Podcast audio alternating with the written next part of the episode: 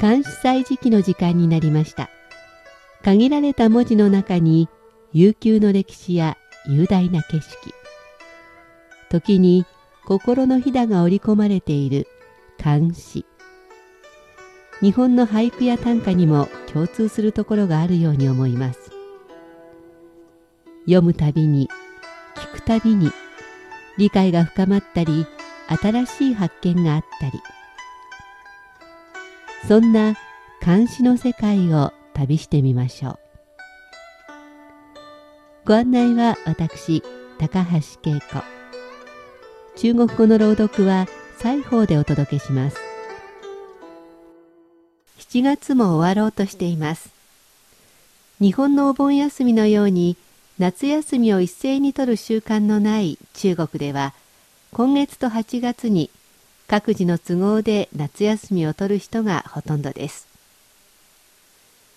いつもの通勤の時間帯に地下鉄に乗っていても様子が違います。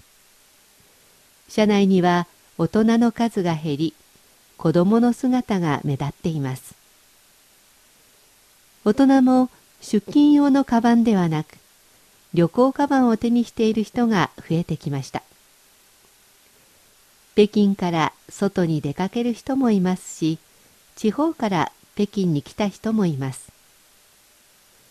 それぞれどんな夏休みを過ごすのかなと思いながら自分の子供の頃の夏休みを思い出したりしています。夏は暑いけれど夏休みがあるからやはり楽しい思い出ばかりが浮かびます。今日は長い夏川沿いの村で過ごす様子を歌った徒歩の高村を紹介します。江村杜甫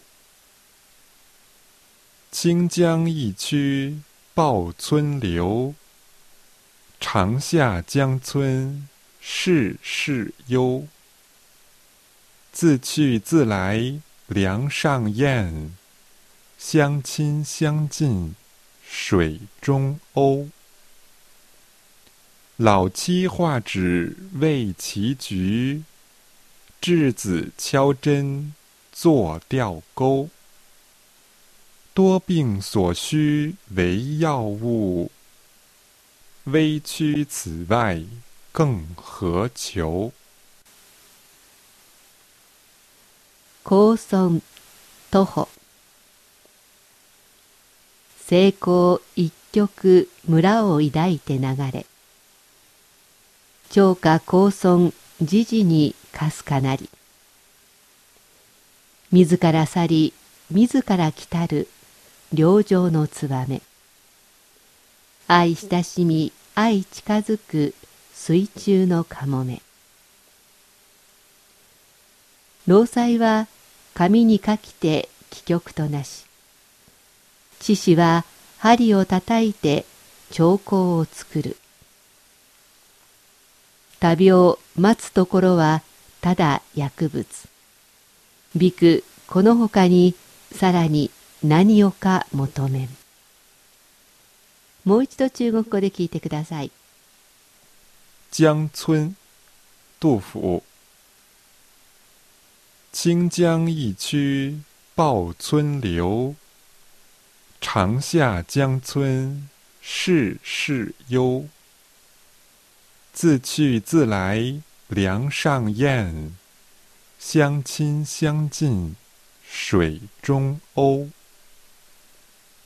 老妻画纸为棋局稚子敲针作钓钩。多病所需为药物微躯此外更何求？成功が大きく曲がって村を抱くようにして流れる。長い夏川沿いの村はことごとく有限な趣に満ちてのんびりしている。梁の上にはツバメが行ったり来たりし水中ではカモメが互いに行き来している。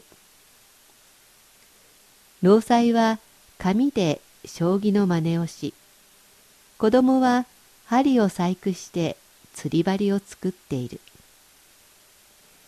多病の身には薬草が取れればよい。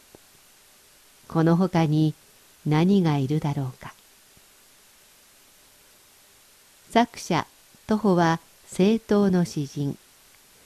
李白と並んで日本でもよく知られている中国を代表する詩人です。この詩は彼が49歳の時の作品で四川省生徒市の郊外寒華渓のほとりのいおりで作ったものです。わらぶきの家でしたので徒歩はここを草の道騒動と名付けました。その後復元拡大などが進み現在は庭園として観光地にもなっています。徒歩のここでの生活は物質的には決して豊かなものではなかったようですが家族と共にのんびり心豊かな時間を過ごしたことがこの詩から伝わってきます。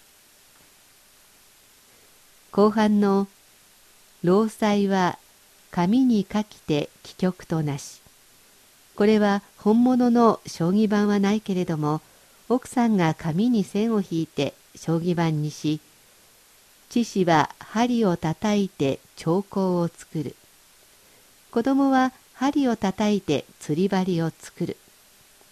徒歩は奥さんと将棋をしたり子供と釣りを楽しんだのでしょう。病気がちな自分には薬草があればいいと言って目を細めて家族を見つめる様子がほのぼのと伝わりますではおしまいにもう一度聞いてください。江村，杜甫。清江一曲报春流，长下江村事事幽。自去自来梁上燕，相亲相近水中鸥。老妻画纸为棋局，稚子敲针作钓钩。多病所需为药物，微躯此外更何求？高村徒歩。成功一曲村を抱いて流れ長歌高村時事にかすかなり。自ら去り自ら来たる良情の燕。愛親しみ愛近づく水中のかもめ。労災は紙に書きて帰局となし。父は針をたたいて兆候を作る。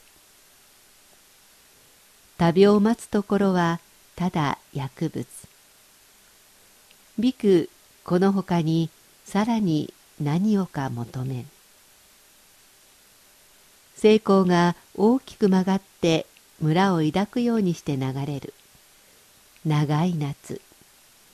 川沿いの村はことごとく有限な趣に満ちてのんびりしている。梁の上にはツバメが行ったり来たりし水中ではカモメが互いに行き来している。